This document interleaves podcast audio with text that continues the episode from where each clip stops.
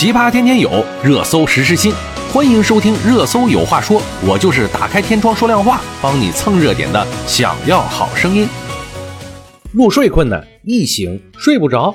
近日啊，失眠话题再次引发了网友们的关注。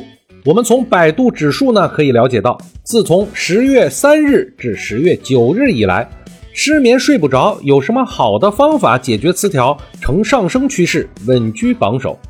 今年中国睡眠研究会发布的《二零二二中国国民健康睡眠白皮书》显示，百分之四十四的十九到二十五岁的年轻人熬夜至零点以后啊，是当之无愧的熬夜冠军。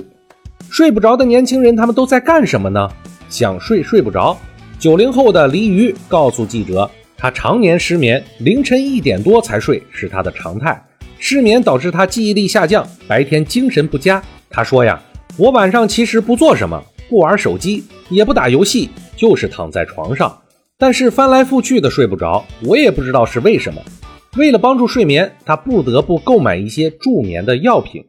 九五后的张先生也是一样，他是一名高原工作者，失眠问题也一直困扰着他。可能啊是因为工作上的原因，还有就是玩手机。当想要早点睡的时候，上床之后却睡不着了。每天基本睡的时间都是在深夜十二点以后了，失眠已经成了习惯。最近呢，他开始晚上听书和冥想，这样还能有那么一点点用处。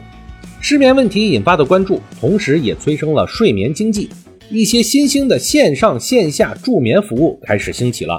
其中最为典型的就是哄睡师，在某电商平台呀，搜索哄睡师有关店家呢高达二十多家。其中有的店铺月销量在一万以上，商家一般会提供两种服务：文字和语音，而且呢还包含盲盒、镇店、男女神等各种套餐。不同的时间有不同的价格，例如盲盒套餐十五分钟左右需要十元到二十元，而锦鲤套餐包月有的高达一万八千元左右。记者以消费者的身份购买了十元盲盒套餐，在交流过程中啊，对方透露。自己兼职了一年多，如果接了哄睡的单子，一般会采取唱歌呀、讲故事啊、读电台等方式帮助客户入眠。如果超过规定十分钟之后，客户还没有入睡，则需要继续续单。遇到蛮不讲理的客户，则会选择退单处理。如果想要成为一名哄睡师，还要经过培训和审核。除了哄睡师之外，我们还注意到市场上还有不少助眠的神器，例如啊。褪黑素糖、智能睡眠仪、助眠香薰、睡眠贴等等，不少网友啊对此神器打出了好评，也有网友表示没有效果。此外啊，各类助眠 APP 也俘获了不少用户，例如啊蜗牛睡眠、考拉睡眠、冥想等，它们主要是提供冥想的练习、睡前的故事、白噪音等服务，帮助用户入眠。二零二零年初啊，新冠疫情以来。网络精神卫生和心理健康咨询、诊疗等服务明显需求增大，但出现泛黄或者是涉黄的情况比较多。部分网络社交平台提供线上陪伴倾诉、哄睡叫醒等轻心理服务。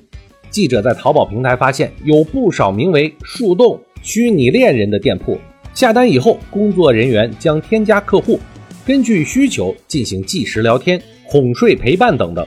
二零二零年十一月报道啊，一些平台上有偿心理咨询、诊治从业者没有资质；一些平台打着陪伴、倾听、哄睡叫醒等幌子，提供软色情、擦边球服务；还有一些平台上相关服务纯属坑钱套路，毫无效果，甚至还会有害。